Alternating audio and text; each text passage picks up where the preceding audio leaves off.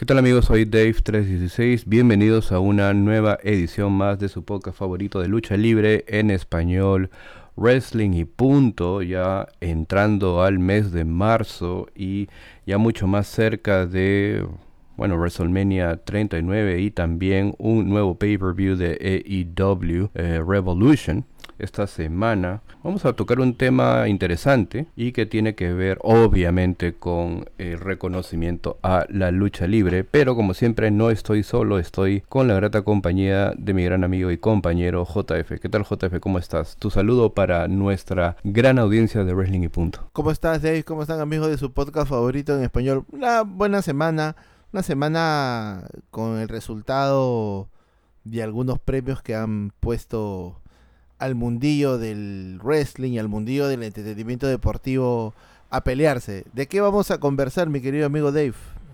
Bueno, esta semana hemos decidido conversar un poco sobre este Wrestling Observer Newsletter Awards que se da cada año. Es cierto que eh, hay salones de la fama y hay también, bueno, WWF tenía Ah, los Slammy Awards, que eran, bueno, sus premios para eh, reconocer. Eh, en realidad era una movida comercial dentro de WWF para reconocer a lo mejor del año. Creo que se dejó de hacer ya antes de la pandemia, pero así como hay premios dentro de lo que es el entretenimiento. El cine tiene a los Oscars, eh, la TV de los Estados Unidos tiene los Emmy, eh, la música tiene los Grammys y eh, bueno, la lucha libre no podía estar ajena. ¿no? Ahora, estos Wrestling Observer Newsletter Awards se vienen dando pues hace ya varios años. Básicamente es una lista de premios otorgada por el Wrestling Observer Newsletter que es una publicación creada por el periodista de lucha libre y artes marciales mixtas Dave Meltzer. Em, los primeros 14 premios eh, fueron creados en 1980 como una, primero una encuesta informal entre Meltzer y sus amigos y eh, otros corresponsales con quienes él colaboraba. Es a partir de 1982 eh, en donde los premios cobran mayor relevancia, con un mayor número de premios eh, otorgados cada año. Los premios fueron creados para reconocer los logros individuales de un selecto número de luchadores que ejemplificaban cada criterio. Eh, los premios se otorgan cada año en varias categorías, como luchador del año, el luchador más destacado, la pareja del año, el luchador de mayor desarrollo, eh, la lucha del año, etc. ¿no? Hay también un número de premios que se otorgan para resaltar un poco la cara contraria del negocio de la lucha libre, como por ejemplo el luchador más sobrevalorado o eh, la peor lucha del año. Actualmente hay 45 categorías que se evalúan cada año y 20 eh, de ellas ya no están activas. Pero bueno, no demos más vueltas al asunto de eh, Wrestling. Yo pensé que ya te estabas olvidando del intro ya. No, no, está bien, está bien, está bien. La frase. Bueno, en esta edición vamos a eh, comentar los últimos Wrestling Observer Newsletter Awards o los premios de Wrestling Observer. Así que vamos a allá.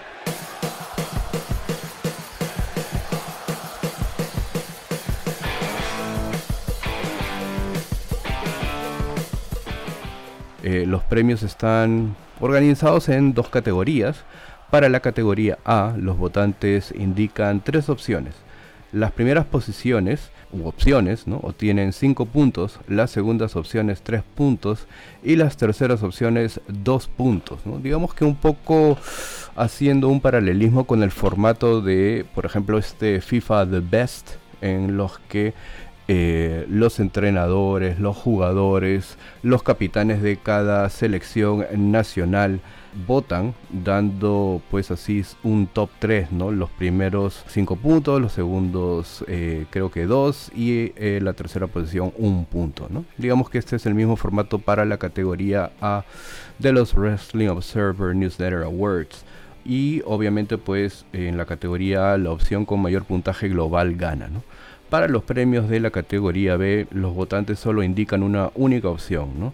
Y para la categoría B, Chad Gaspar John Hubbard Memorial Award, los ganadores son escogidos por un comité presidido por eh, Metzer. ¿no? Entonces, esto es un poquito, digamos, para poner en contexto a los que nos escuchan sobre lo que es el Wrestling Observer Newsletter Awards. ¿no?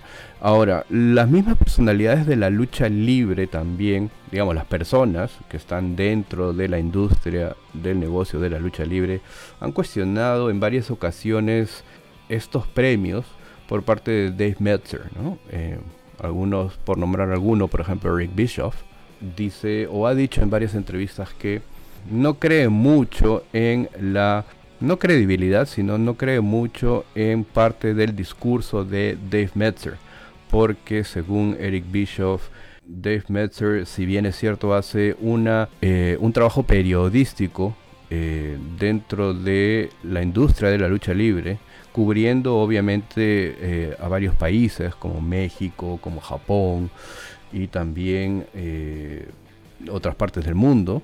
Lo que Eric Bischoff eh, aduce sobre Dave Metzer es que no todo lo que Dave Metzer dice es información que realmente sea verídica y comprobable.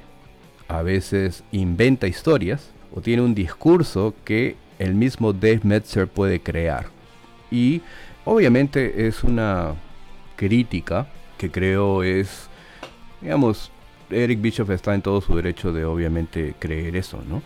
Y eh, hay mucha gente que tampoco cree o no le gusta la línea que tiene eh, Dave Metzer para, digamos, tener una visión sobre la lucha libre. Entonces estamos hablando pues de una persona, no sé si controversial sea la palabra, pero en muchos casos discutida. ¿no? Por parte de las personas que están involucradas dentro del negocio de eh, la lucha libre. Yo la verdad es que he escuchado eh, varias ediciones del eh, Wrestling Observer Report que se da pues de manera diaria y en la cual eh, se reporta ratings, por ejemplo, números concisos en cuanto a lo que es la audiencia, medición, de sintonía, ¿no? Por ahí de repente esos números sí son muy fiables, ¿no? Pero ya a veces, de repente en algunos momentos siento que no diferencia mucho de los hechos y lo que es su opinión. Porque eso también es muy importante, creo, ¿no? Diferenciar mucho qué es lo que sucede realmente, tras bastidores inclusive, con lo que se refiere a el talento, el buqueo, eh, la línea de dirección que va tomando cierta empresa y otra cosa muy diferente es eh, la opinión de uno, ¿no? Hay que creo saber diferenciar un poco eso, ¿no? Y bueno, después de este tremendo intro de nuestro amigo Dave, la lista pues de los ganadores de las categorías, ¿no? Yo quisiera empezar de ir repasando eh, la categoría Mejor Luchador del año 2022. Eh, nominados, bueno, 10 nominados. Vamos a repasar este los cuatro primeros, ¿no? John Moxley de AEW, Roman Reigns de WWE, Will Osprey y Kazuchika Okada. Eh, resultado, eh, el ganador mm, John Moxley, mejor luchador del año 2022. me parece acertada em, las votaciones. creo que John Moxley ha cargado la compañía de AEW ante lesiones, ante suspensiones. Ha sido la cara de AEW, ha sido el tipo a vencer. Con sus cosas buenas y cosas malas, ¿no? Yo creo que su desempeño en el ring después de haber salido de W ha sido mucho mejor. No hay que ser tampoco mm, ciegos ni hacernos los locos que en WWE algunos luchadores están bastante limitados. en AEW no pasa esto ha, sobrellevado eh, bien eh, las victorias, cada derrota este, también que ha tenido. Em, el exceso de la sangre, eh, no sé si esto contribuye en el producto de IW, pero me parece que ha sido acertada, ¿no? El tema del luchador. Porque si lo comparamos con quien quedó segundo, que fue Roman Reigns, como que Roman Reigns ha estado más presente en, un, en una historia. ¿No? Como un personaje, como un gimmick, eh, más no luchando. Porque las luchas que ha tenido, al menos en el 2022, han sido ni la mitad de las que ha acumulado John Moxley. Entonces, entiendo este resultado, entiendo que es, es el correcto. Una diferencia de casi 900 votos, 3101 votos para John Moxley contra 2216 de Roman Reigns. Ahora, estaba escuchando un poco el programa de este, creo que fue el lunes pasado. Bueno, los premios en realidad salieron el día 24 24 o 25 de febrero, uno de esos dos días, ¿no? Y escuchaba el programa eh, posterior a que se publicaron los premios en el cual Dave Metzer eh, daba sus razones o eh, un poco los argumentos para que los resultados hayan dado como se dieron, ¿no? Y en el caso este de John Moxley, Dave Metzner comentaba que había mucha eh, mucho rechazo a por qué John Moxley había sido elegido eh, luchador del año, Y lo que Metzer decía era que eh, un poco lo que tú has dicho, ¿no? John Moxley ha sido instrumental para AEW en este año y posiblemente eso haya sido como consecuencia de que deja un espacio eh, vacío porque es, bueno, sí, en punk, ¿no? Eh, al tener este altercado tras bastidores con Kenny Omega y con The Young Bucks es suspendido, ¿no? Y obviamente pues el título queda vacante y eh, bueno, ya todos sabemos lo que pasó después. Y John Moxley vino un poco a llenar un poco ese espacio, ¿no? Si bien es cierto, John Moxley es la cara de AEW, es una columna vertebral de AEW. No hay que negar también pues que Roman ha sido instrumental para este año de WWE, en el cual sí, como dices, ha estado involucrado solamente pues en una historia, ¿no? Y sopesar un poco estos dos factores implica que eh, estamos sobreponiendo un poco qué pesa más, ¿no?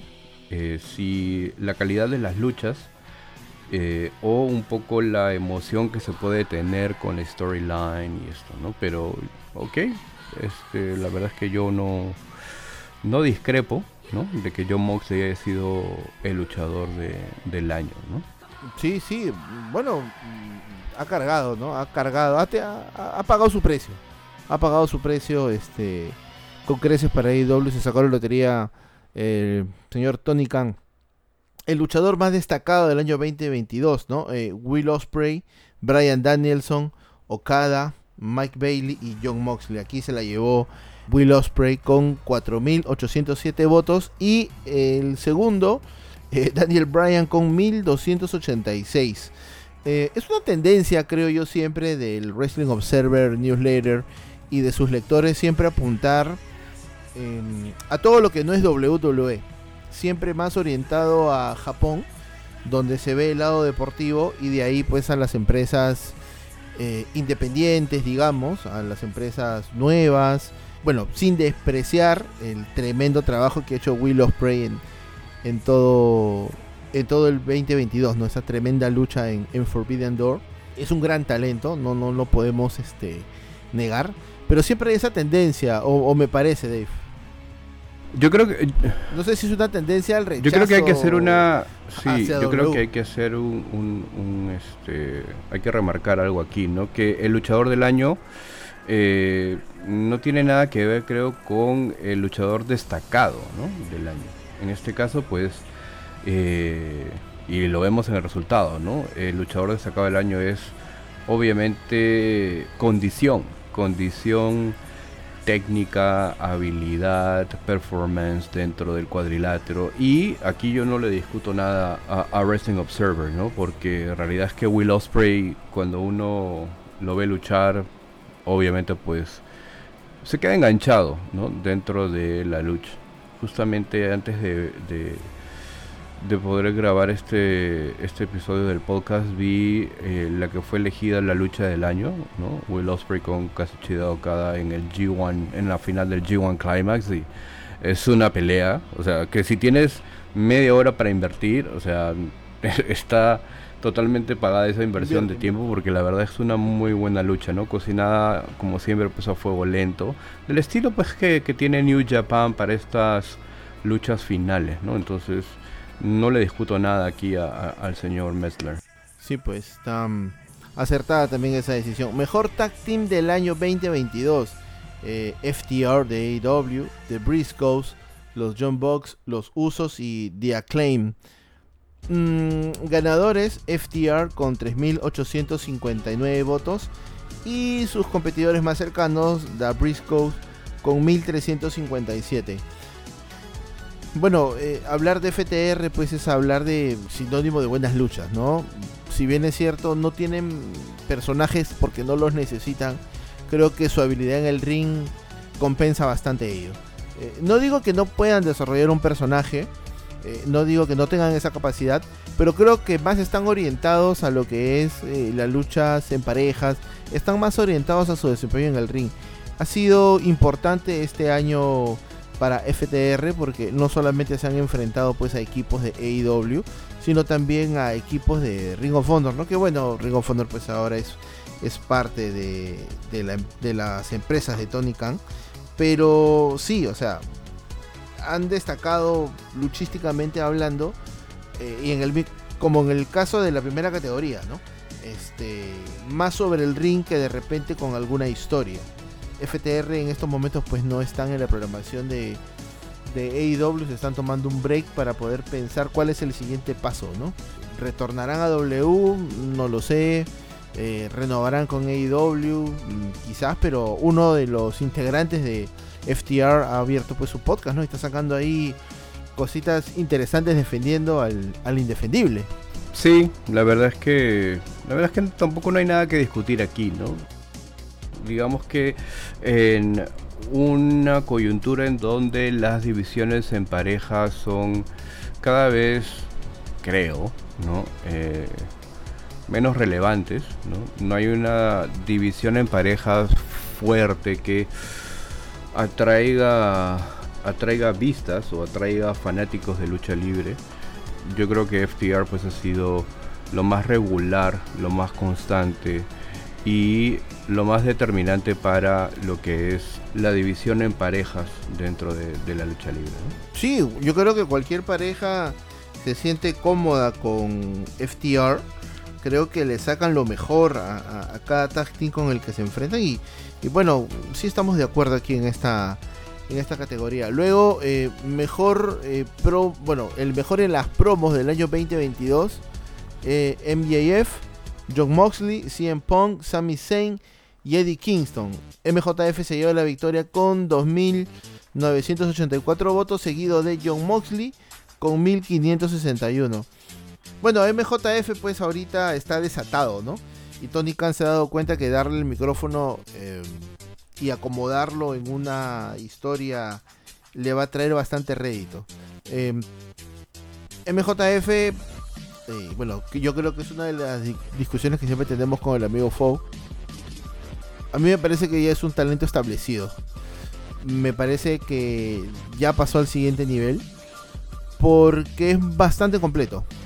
De repente por ahí pues la talla no, no la acompaña mucho, pero tiene un físico acorde, no es mal luchador. Y lo mejor de todo es que al no ser, al no, al no ser mal luchador, no necesita, digamos, de tener un personaje que, que cubre esas falencias. Porque el personaje lo tiene. O sea, él es así. hay varias entrevistas que, he podido ver en YouTube donde el hombre vive pues su personaje, ¿no? O sea, el hombre está metido 100% en el kayfabe, eh, no solamente en entrevistas, sino también en redes, en todo lo que involucra la lucha libre, ¿no? Entonces, si a esto le sumamos una, unas buenas promos, aunque también ha tenido una ausencia mm, prolongada por, bueno, por temas X que hasta ahorita no se saben, este, pero creo que bien merecido. Ahora, John Moxley, el segundo con 1561, ah, me parece ya muy forzado el tema de John Moxley yo te acepto buen luchador, te acepto mm, el tema de los sangrados que tiene, pero ya el hombre mm, como que le falta modular algunas cosas ahí en el micro. Mm, no sé, es mi opinión. Yo creo que que le falta todavía mejorar a, a Moxley. Yo, o sea, yo pienso que gritar no es igual a dar una buena promo, ¿no? Eh, llenar el, speech de lisuras, este, no es sinónimo de una buena promo. Bueno, tampoco yo creo que hay que discutir mucho y darle vueltas al asunto con este premio, ¿no? El mejor en entrevistas y dando promos, pues obviamente es el señor MJF, ¿no? Y hemos sido pues testigos de varias promos que han sido pues eh, muy intensas, pero más que intensas, eh, naturales, ¿no? Porque como dices, tiene un personaje ya definido y eh, posiblemente el señor sea así, ¿no? Solo que en su vida privada posiblemente sea un poquito menos, ¿no? Pero el señor vive el personaje, siente el personaje, respira el personaje y eso obviamente se ve en lo natural de las promos, ¿no? En donde solamente eh, tienes que cubrir ciertos puntos ¿no? y a partir de allí eh, elaborar tú mismo dentro de tu cabeza pues un discurso, un speech, eligiendo cuidadosamente el vocabulario, la intensidad, el tono que vas a utilizar, ¿no? Bueno, mejor empresa, promoción del año 2022. Eh, AW, Stardom, WWE, New Japan Pro Wrestling, UFC. Este, ganadora con 3.270 votos, AW y su competidora eh, más cercana, Stardom, con 1561 votos. O perdón, WWE 1848 eh, votos. A ver, ¿qué, ¿qué, es lo que hace una, una empresa, una mejor empresa? Um, bueno, yo creo yo que una mejor empresa es una empresa que cumple ciertos estándares de calidad, cumple con sus KPIs, cumple con sus números, este está en boca de todos, ofrece lo que promete, este o perdón, cumple con lo que promete. Está intentando IWC, pero yo noto aquí cierto sesgo también de la gente que vota. Eh, bastante sesgo eh, con respecto a, a WWE. Es, este es el antivoto, creo yo. Claro, tampoco, tampoco voy a ser ciego y voy a voltear a, otro lado para, para mentirme yo mismo y decir que W ha hecho bien las cosas en el 2022. Porque no ha sido así. Yo creo que AEW tampoco ha hecho un gran trabajo como para poder decir que ha sido la empresa, la promoción. ¿Está en camino a hacer una alternativa y tiene sus cosillas? Sí, pero acá yo sí discrepo. ¿eh? Bueno, la cosa es que no puedes dejar el premio, la categoría vacía. ¿no? Vas a tener que, obviamente, eh, designar a alguien como ganadora de eh, la categoría. ¿no? Y en este caso yo creo que, bueno, la mayoría de eh, votantes ha considerado pues que AEW es la empresa de lucha libre del año. En contraposición y en contraparte a...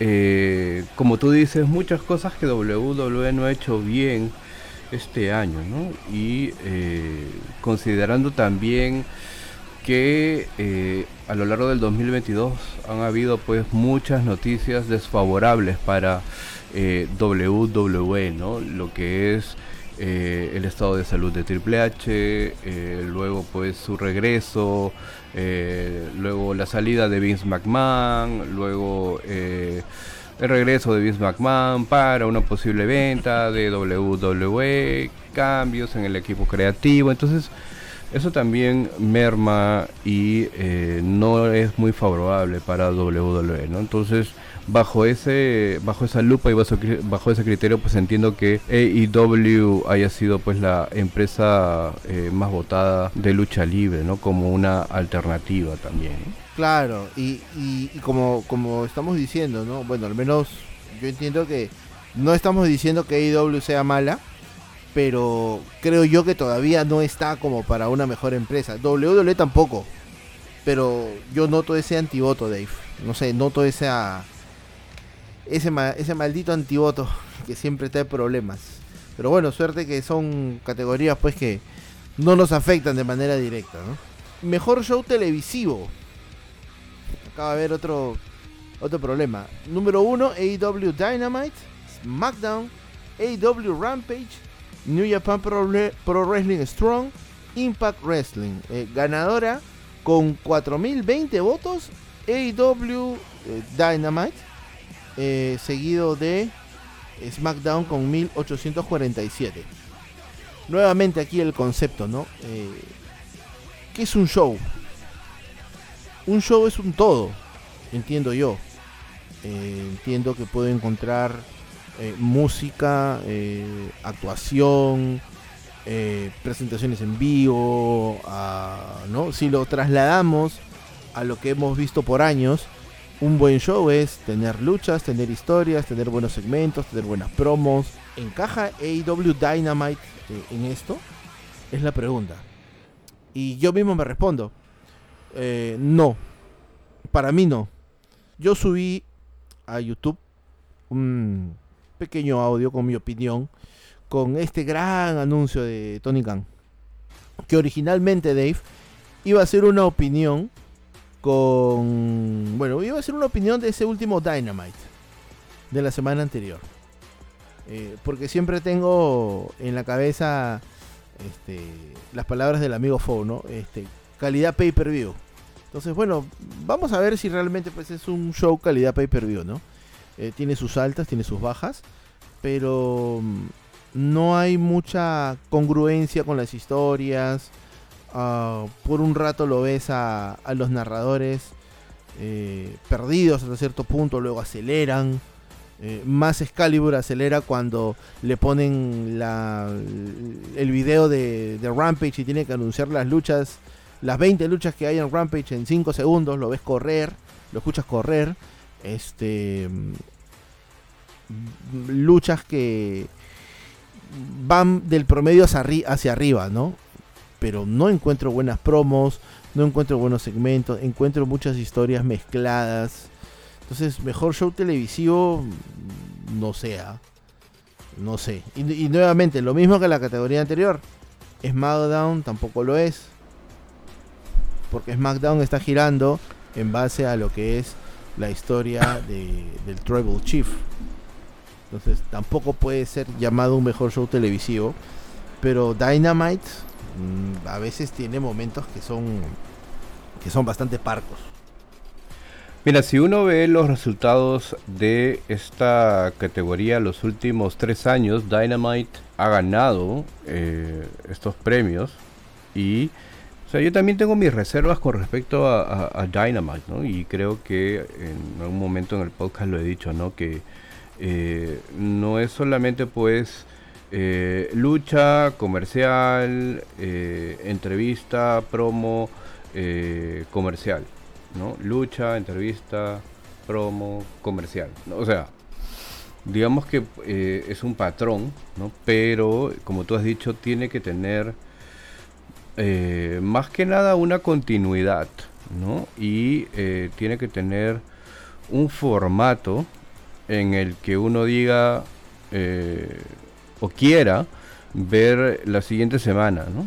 De lo que pasó la semana anterior, ¿no? Y lo de la semana anterior debe de tener una concatenación con lo que pasa ahora y con lo que podría pasar para poder querer ver el siguiente show. Eso en lucha libre, o al menos en los programas de lucha libre, eh, no es una característica principal. Existe sí, ¿no? Pero no es algo que sea un rasgo de eh, varios programas de lucha libre. Entonces, si nos remontamos a unos 10 años atrás o 11 años atrás, si recordará JF había un momento en el que uno tenía, por ejemplo, ¿no? Este, en Raw, el guest host.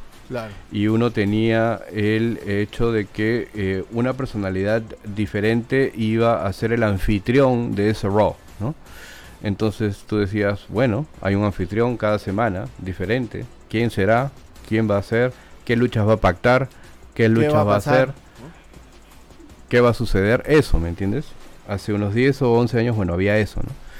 Y ahora no sé cuál es el pensamiento de los creativos para tener el concepto, la idea de cómo enganchar a, los fanáticos con, el programa y poder hacer crecer los índices de audiencia, ¿no? O la sintonía. Porque si tú me dices, bueno, ya, o sea, tenemos este roster y con este roster hacemos estas luchas y estos se van a enfrentar a estos otros y ya. Pero, ¿cómo, o sea, cómo montas eso?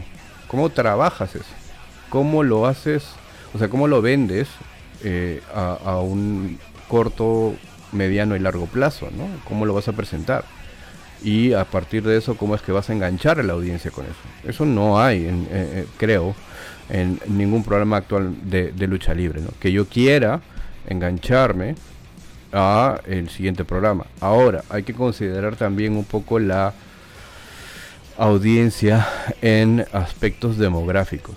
Porque una cosa es tú y yo, que somos un par de viejonazos, viendo programas de lucha libre, y otra cosa es posiblemente otro público objetivo, que Exacto, ¿no? Chicos de entre, no sé, se me ocurre 10 a 17, 18, 19, 20 años, ¿no? ¿Cómo es que eso también eh, los engancha, ¿no? O, qué es lo que se hace en los programas de lucha libre para engancharlos, ¿no? Y para mantenerlos pues ahí, ¿no? Pero es que ahí hay un tema. Eh, si es el mejor show televisivo, ¿por qué Dynamite no pasa el millón de espectadores o no mantiene un millón de espectadores cada miércoles? si es el mejor show televisivo, ¿no? O sea, mm, yo quiero ver algo bueno en la televisión, si no, no lo veo, ¿no? Creo yo. Si no me gusta, cambio de canal, apago la tele, me pongo a ver mm, Netflix o cualquier otra cosa, ¿no? Pero, ¿por qué Dynamite si es el mejor show no pasa el, el, millón de espectadores? ¿O por qué no lo mantiene? Esa es, eh, eh, es una pregunta importante que habría que hacerle pues al señor Fowl, ¿no? A la interna. A ver qué, qué contesta, pero no sé. O sea, tampoco, tampoco estoy en el lado de, decir, no, Raw le gana eh, en la estructura, porque no es así. O sea, también tenemos segmentos que son recontra aburridos, recontra parcos, recontra que dan ganas de aventar el control remoto a la televisión. Este, pero pero falta todavía, creo yo. Pero bueno, es, es la opinión del amigo Devil y del amigo este, JF. Mejor rivalidad. Acá también va a haber otra que vamos a estar en discusión. Mejor rivalidad del 2022. Eh, FTR versus The Briscoes. CM Punk versus MJF. Cody Rose versus Seth Rollins. Tam Nakano versus Natsupui. Elite versus el Triángulo de la Muerte.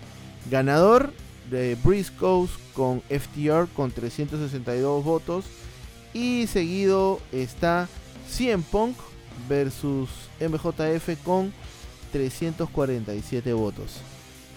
Yo no voy a discutir la calidad luchística de FTR ni de la Briscoe. Son tremendas parejas. Bueno, hasta el momento que pudieron hacer pareja los Briscoes por este lamentable accidente que, que, acabó con la vida de uno de los hermanos.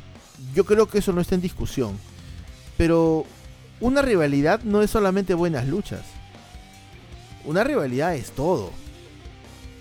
O sea, no es, digamos, en, nuestro negocio, una rivalidad no es como en el fútbol, ¿no?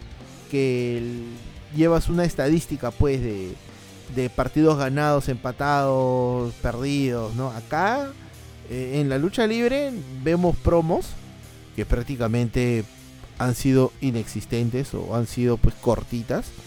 Vemos segmentos que tampoco los hemos tenido. Eh, vemos luchas, que sí las hemos tenido y, de gran calibre. Pero mejor rivalidad del 2022. Yo creo que una rivalidad se desarrolla en televisión. No sé cuánto tiempo en televisión han tenido FTR y, The Briscoes. Eh, tiempo, ¿ah? O sea, tiempo suficiente como para poder este llegar un poco al hartazgo, digo yo, ¿no? Este, digamos que no ha sido el caso, pero este sí, tienes un poco, o sea, tienes razón en eso, ¿no? No hay o sea, no hay un no hay un fondo que te diga que, por ejemplo, ¿no? Eh, ya siempre están peleando por los títulos en pareja, ¿no? Ya se puede entender, ¿no? O un trasfondo del feudo, ¿no? O sea, ¿cómo es que se ha logrado prolongar en el tiempo, ¿no? sin tener un build-up, un trasfondo, una razón de ser? ¿no? Porque yo puedo poner a, dos parejas luchar todo el año, en mil y un tipo de situaciones y tipos de lucha, pero no me va a dar pues para como para hacer pues el, la rivalidad o el feudo del año, ¿no? No me garantiza eso. Pues, está bien, creo, este que haya sido la rivalidad del año porque el número de luchas que ha tenido FTR y The Briscoe pues ha sido larga, ¿no? Larga. Desde Double Dog Collar Bone Matches hasta, no sé, pues, este, Reja, este, Final Battle, qué sé yo, ¿no? Entonces, uh, bueno, digamos que es lo que la mayoría de, de, las personas han seguido, ¿no? Y es por eso es que se ha votado así, ¿no? Ahora, no quiero sonar controversial, Dave, pero eh, yo creo que el fallecimiento de, del hermano Briscoe como que ha pesado aquí bastante para, para darle esta, esta este premio. ¿ah? O sea, no quiero sonar controversial ni nada, ni mala gente, pero... Mira, en Punk, yo sé que no te cae bien a ti, pero ha llevado una rivalidad mm, más visible con MJF en el 2022. Y ni qué decir Cody Rose con Seth Rollins. No, ahí sí, ahí sí te doy la razón. Ni ahí sí te doy la razón. No, ni qué decir. Gran parte de gran parte del primer cuarto de WWE en el 2022, buena parte de la atención se centró pues en Cody Rhodes y Seth Rollins, que dieron pues unas, o sea, empezando con la lucha en WrestleMania, ¿no? Luego WrestleMania Backlash y el Hell in a Cell, o sea, las tres luchas fueron tremendas, ¿no? Tremendas. Y este creo que esa rivalidad pues también fue muy significativa, ¿no? Para ese primer cuarto de, o el segundo cuarto de WWE, ¿no? Sí, sí, sí, claro, claro que sí, fue, fue tremenda rivalidad que, bueno, posiblemente se retome, quién sabe, ¿no? Luchador más sobrevalorado, eh, Ronda Rousey, Tyrus, Roman Reigns, CM Punk y Austin Theory.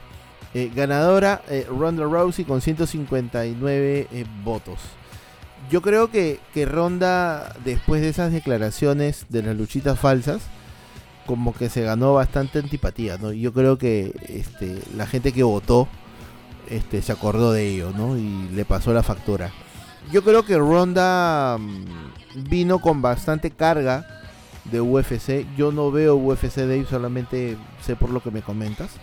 Ya, ya nos contarás un poco más este, qué tipo de luchador ha sido Ronda en, UFC, pero creo que llegó con esa con, ese resalte, ¿no? Eh, bueno, soy ex luchadora de MMA y vengo aquí a, a, W a hacer la transición, ¿no?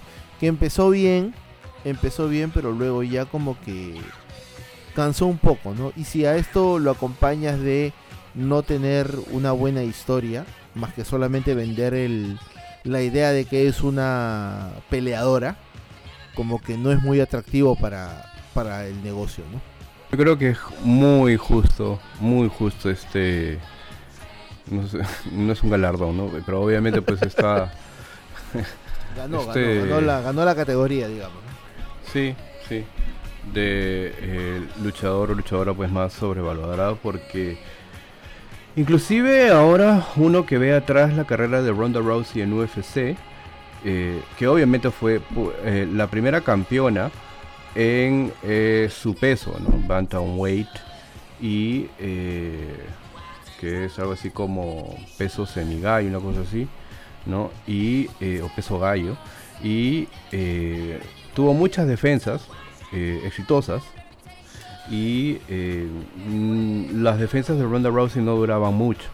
Siempre terminaban en eh, alguna sumisión, por ahí una o dos defensas con un ground and pound, es decir, con eh, varios golpes. Pero, pero, eso hizo que obviamente mucha gente dentro de lo que son las artes marciales mixtas pues viera a Ronda Rousey como wow, una diosa, la diosa de las artes marciales mixtas hasta que bueno, ella se la creyó también, ¿no? Ella tiene un background de eh, judo, ¿no? Es campeona, o, bueno, participa en las Olimpiadas, es campeona olímpica de judo también. Entonces, siempre, siempre tiene que aparecer tu némesis, ¿no? Y bueno, le apareció su némesis en, la persona de Holly Holm. Y recuerdo mucho pues que en el 2015 con mucha anticipación vi esa pelea y no podía creer lo que estaba viendo, ¿no? Una Ronda Rousey que no sabía, no sabía ni siquiera cómo ir en la pelea. Es decir, Ronda Rousey siempre se había caracterizado porque todas sus peleas terminaban en el primer round, en el primer asalto, por sumisión, la mayoría de ellas. Y Holly Holm pues era una peleadora que tenía un background de boxeo, de también muy Thai, entonces cuando la agarró a Ronda Rousey uno contra uno a lo que es eh, eh, pelea, puño, ¿no? De pie, ¿no? Pues la reventó, ¿no? Un head kick, una patada a la cabeza y se acabó. Pero bueno, luego de eso, Ronda Rousey eh, hace su transición a la lucha libre, ¿no? precedida por justamente esto que comento. Eh, eh, la primera campeona de ese peso, la primera en tener 6, 7 defensas, este, la mujer más mala del mundo, etcétera, ¿no? Entonces, venir con todo ese peso a la lucha libre, una industria en la que nunca has estado, no has tenido entrenamiento previo, ¿no? Y eh, de frente se te den bandeja de plata todo, ¿no? tu lucha debut en un WrestleMania, se te dé un título, este, y obviamente pasando por encima de mucho talento que de repente podría haber merecido ese lugar, ¿no? Pero que obviamente pues el ser Ronda Rousey te genera tensión también, Y luego pues estas declaraciones que tuvo, ¿no? Es este divertido ir por allí este fingiendo estas peleas, ¿no? Entonces ya eso como que no no me pareció muy adecuado tampoco, ¿no? Entonces Ah, nada, ¿no? Yo creo que merecido esto porque también Ronda Rousey no ha aportado pues este mucho a no ha aportado mucho al, al negocio luego de luego de su regreso, ¿no? Entonces, este me parece justo esto, Y bueno, ya que estamos hablando de eh, premios que nadie quiere ganar, ¿no? Títulos que nadie quiere tener. Peor show televisivo. Eh, Monday Night Raw, eh, WWE NXT, NWA Power, AW Rampage y Women of Wrestling. Ganadora Raw.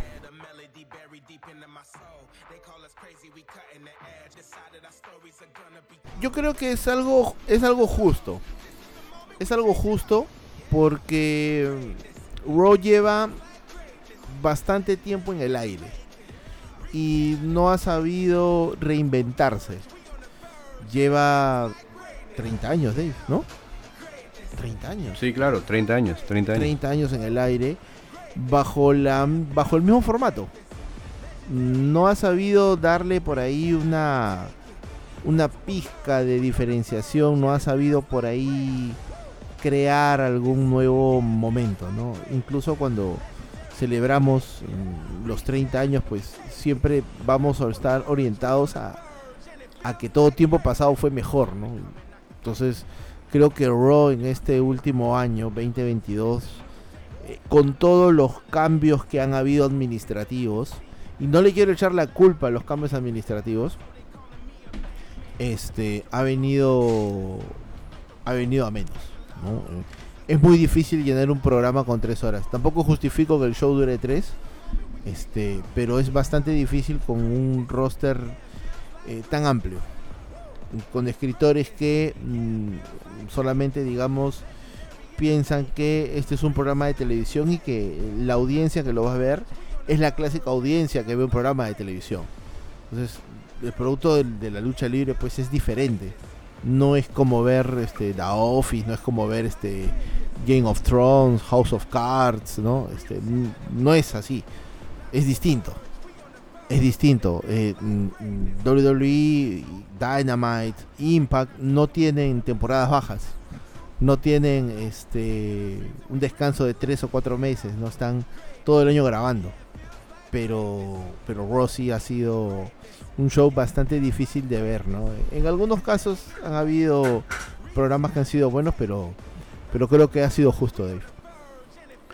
Sí, la verdad es que no hay nada que discutir aquí porque la verdad es que sí, hay varios factores ¿no? que lo hacen el, peor programa de lucha libre eh, semanal, digamos, ¿no? Este, el hecho de la duración del programa, tres horas, ¿no? Eh, la estructura del programa, ¿no? Este, que te tomes pues dos, tres minutos para que un luchador salga al cuadrilátero, comerciales, ¿no? Por ahí segmentos sin sentido, entrevistas sin sentido, no hay una hilación eh, que uno pueda decir o seguir, ok, esto va así, va por acá, eh, se está haciendo esto para eh, mostrarme esto o venderme esta lucha, venderme este luchador, ¿no?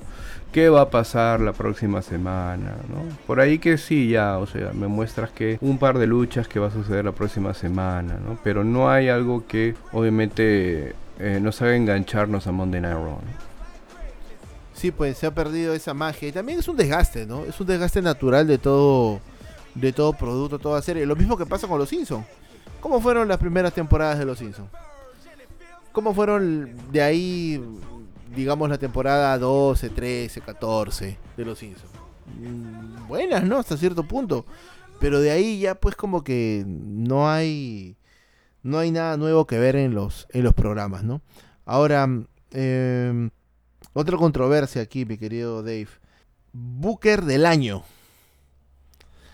Eh, Tony Khan de AEW, eh, Rossi Ogawa de Stardom, Paul Beck de WWE, eh, Gedo de New Japan Pro Wrestling y Son Shelby y Nick eh, Maynard de UFC. No sabía que UFC tenía bookers, me acabo de enterar, pero el ganador ha sido Tony Khan. A mí no me parece que Tony Khan haya ganado el premio, no porque le tenga tirre a Tony Khan. Hay una razón muy sencilla y lógica. Si estás evaluando a Tony Khan del primero de enero del 2022, se cayó la cámara, del primero de enero del 2022 al 31 de diciembre del 2022, tienes que medir a todos bajo ese mismo criterio, ¿no? Mm, ¿Cómo puedes medir a Triple H si Triple H tomó el mando en agosto? ¿No? A mí me parece que no debió ganar el señor Tony Khan. Debió ganar otro. Y es más, ni siquiera Triple H debió, debió estar en esta, en esta categoría a menos que me digan pues, que con seis meses este ya es este elegible.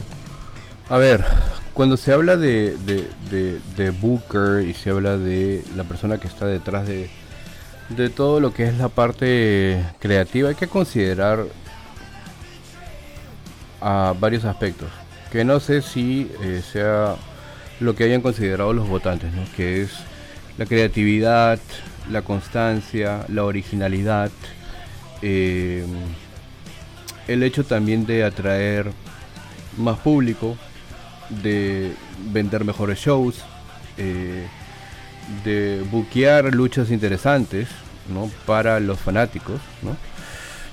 Yo la verdad es que ah, no creo que eh, sea tan descabellado esto, ¿no? Este, dentro de lo que yo he podido apreciar en AEW siempre se ha buscado eh, hacer eso, ¿no? Tanto como, por ejemplo, el hecho de tener este Forbidden Door, ¿no?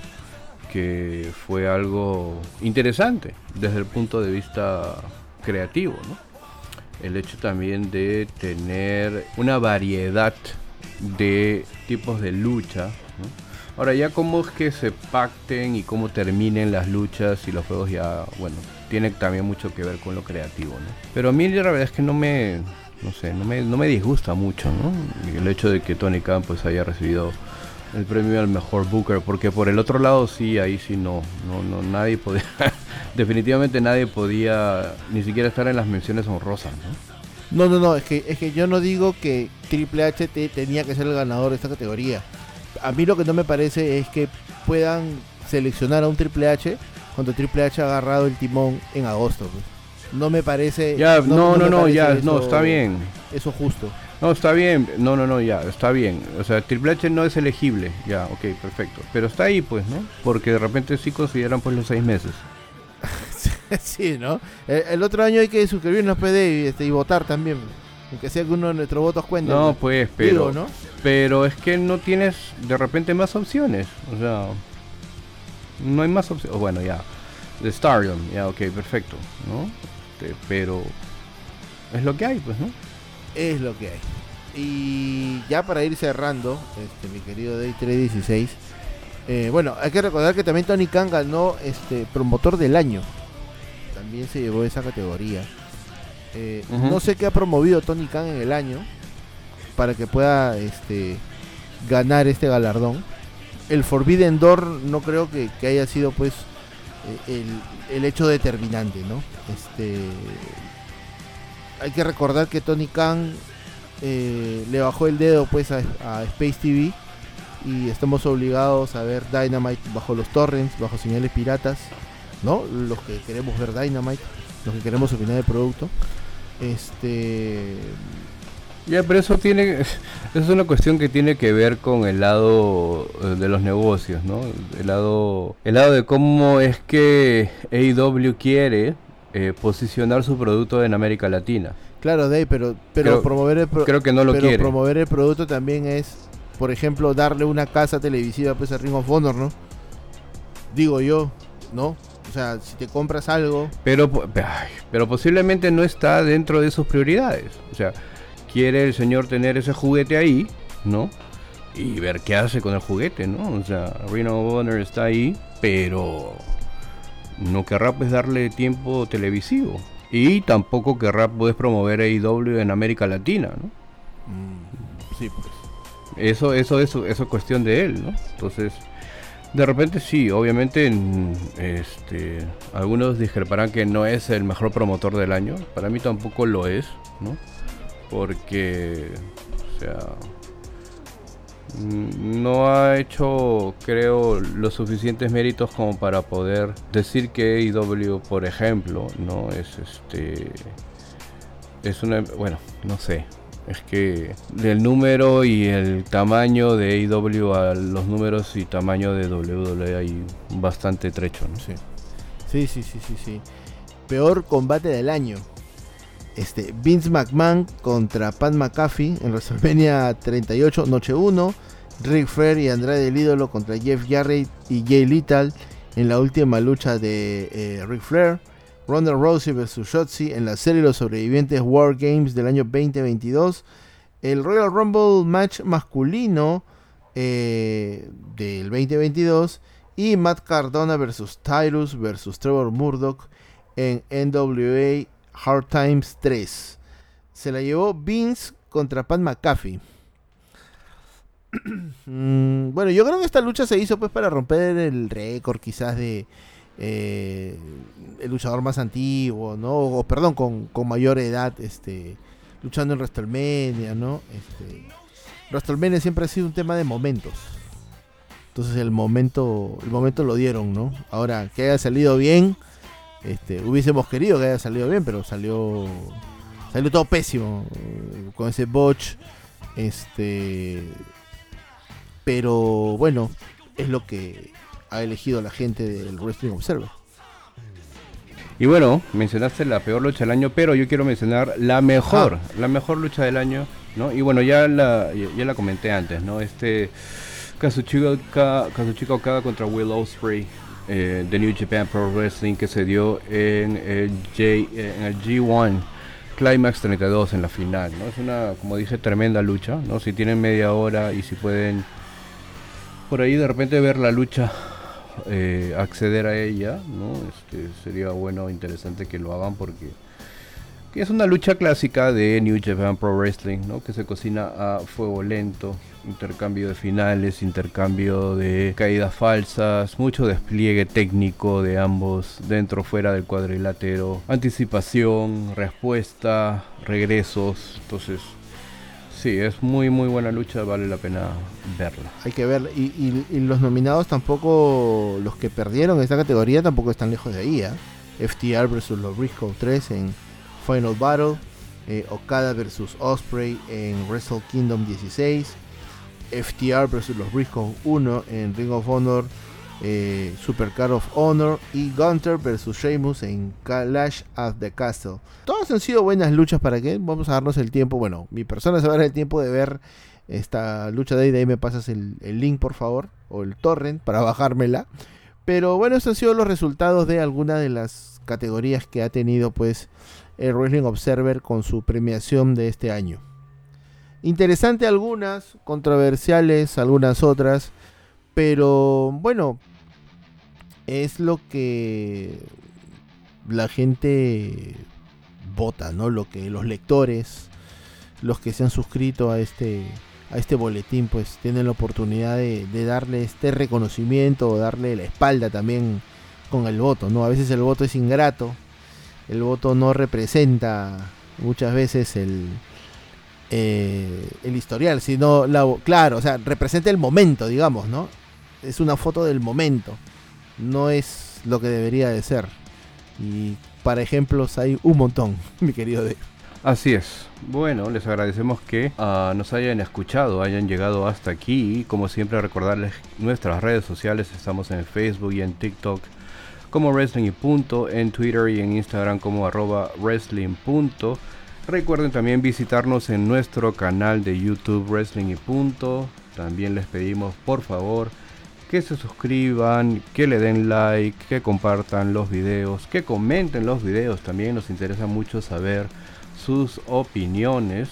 Muchas gracias a todas las personas que se han suscrito en eh, Wrestling y Punto y que han activado pues la campanita para recibir las notificaciones cada vez que subimos un video nuevo. Exacto, exacto. A los 133 suscriptores va subiendo Dave, de a poquitos, pero vamos subiendo, eso es lo importante.